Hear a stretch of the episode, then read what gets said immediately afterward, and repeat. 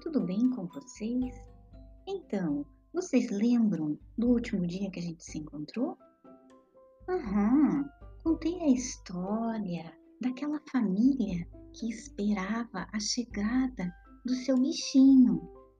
E quando ela chegou, hein? Encantou, isso mesmo, a gatinha Amora Amorosa, a gatinha encantada. Vocês lembram que ela derrubou da estante um grande livro de capa azul? Isso, e com suas patinhas ela foi tentando folhear? E eu fiquei de trazer para vocês essa história? Foi isso mesmo? Haha! Então agora eu vou contar para vocês. A Mora, com suas patinhas, foi folheando aquele livro como se entendesse todas as figuras, como se entendesse os lugares por onde aquelas letras passavam. Chegou perto dela sua dona, uma linda moça, cansada de ter trabalhado o dia todo. Mas mesmo assim, a Mora pedia sua atenção. Pedia para que ela pegasse a bolinha, para que jogasse.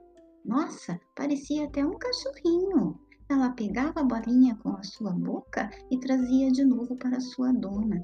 Que encanto essa gatinha! Mas o que ela queria mesmo é que a sua dona lhe contasse uma história. A Mora gosta muito de ouvir músicas também. Então, através de uma linda voz, a menina começou a contar aquela história.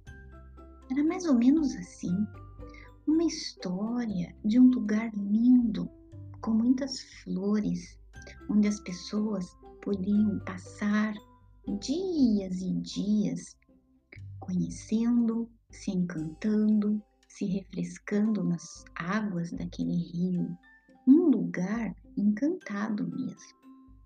Eu penso aqui comigo que a Amora estava até se imaginando nesse lugar, mas ui, ui, ui, hein? Dar um mergulho nessas águas, será? Será que a gatinha iria gostar? Acho que não, hein? Será? Eu acho que ela ia preferir mesmo era ficar espreguiçando naquele delicioso sofá fofinho com aquela colcha de crochê que alguém com muito carinho deve ter feito um dia. Pois bem, esse lugar não fica muito longe daqui não. Você desce a Serra do Mar e chega lá embaixo, onde passa uma ponte metálica e um rio caudeloso passa por baixo dessa ponte. Virando por ali, andando alguns metros para frente, você encontra uma porteira, uma porteira de madeira.